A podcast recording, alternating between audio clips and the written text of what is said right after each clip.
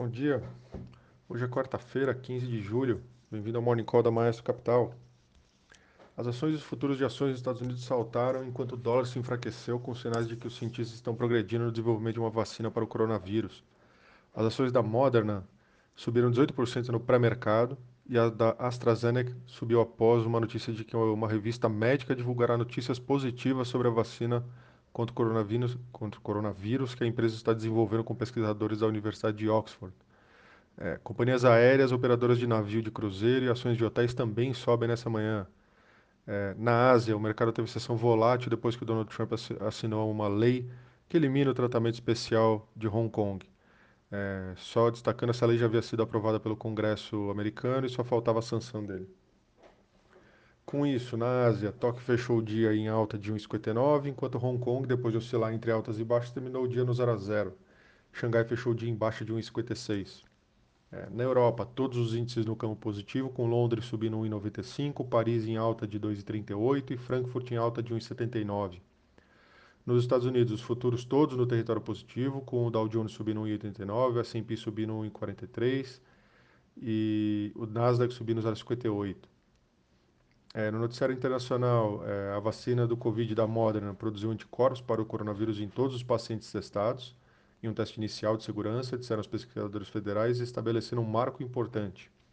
As descobertas aumentaram a esperança de que uma vacina possa ser lançada no mercado rapidamente, embora haja certa cautela, pois vários pacientes nos estudos exper é, experimentaram efeitos colaterais, alguns deles graves.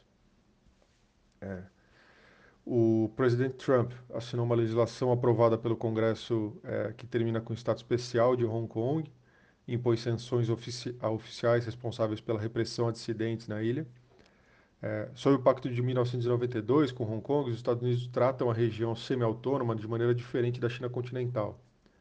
É, agora, ambos serão tratados da mesma forma, disse Trump sobre a ordem, é, que também penalizará os bancos por negociar com funcionários envolvidos na nova lei de Segurança Nacional, que corrói a estrutura anterior de um país, dois sistemas. É, os ganhos de Wall Street tiveram um início misto ontem, com o JP Morgan apresentando um desempenho melhor do que o esperado, enquanto o Wells Fargo registrou a sua primeira perda trimestral desde 2008, de, é, pois reservou muito mais dinheiro do que o esperado para perdas com empréstimos é, durante essa pandemia. É, Goldman Sachs reportará seus números essa manhã, com o banco projetado para mostrar ganhos impulsionados pelas receitas de subscrição e aumento de taxas. É, ainda no cenário corporativo lá fora, a Apple venceu sua disputa judicial de 13 bilhões de euros, é, dando mais ou menos uns 15 bilhões de dólares. É, uma vitória que é vista como um golpe esmagador para a repressão da chefe antitrust da União Europeia, Margaret Vestager. Ela é conhecida por perseguir as empresas que têm um tratamento fiscal especial por alguns países e que se, e que se beneficiam disso tentando fazer alguma, é, alguma forma de é, é, engenharia fiscal. É. No noticiário local, devido ao esgotamento dos recursos direcionados ao PRONAMP, o Programa Nacional de Apoio a Microempresas e Empresas de Pequeno Porte, é, o Ministério da Economia avalia reforçar em 6 bilhões o programa, de forma a direcionar mais recursos ao microempresário. Uma forma abordada pelo Ministério seria mudar a distribuição de risco entre as diferentes classes de empresas atendidas, aumentando a proporção de risco alocado aos bancos quando o crédito é concedido a uma empresa pequena e diminuindo é, a alocação de risco dos bancos se o crédito for concedido a uma empresa, a uma microempresa.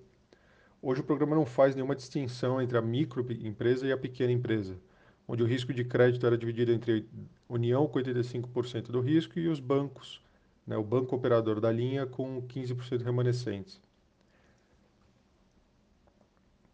É, ainda no cenário corporativo aqui local, a Lojas Americanas levantou 7,9 bilhões com a sua oferta subsequente de ações, também conhecida como follow-on, né? As ações ordinárias foram precificadas a R$ 29,78 e as ações preferenciais a R$ 34,50 por ação. A demanda foi alta, levando as lojas americanas a colocar o lote adicional aí de ações que era previsto. É, os recursos serão utilizados para capitalizar a, controla, é, a controlada de, deles, a B2W, além de investimentos na âmbito digital. Só lembrando, a B2W é a empresa de e-commerce das lojas americanas. Na agenda hoje nós temos o Empire Manufacturing nos Estados Unidos às 9h30 e os dados de estoque de petróleo da IEA às 11h30 também nos Estados Unidos. É, e por hoje é só. É, bom dia e bons negócios.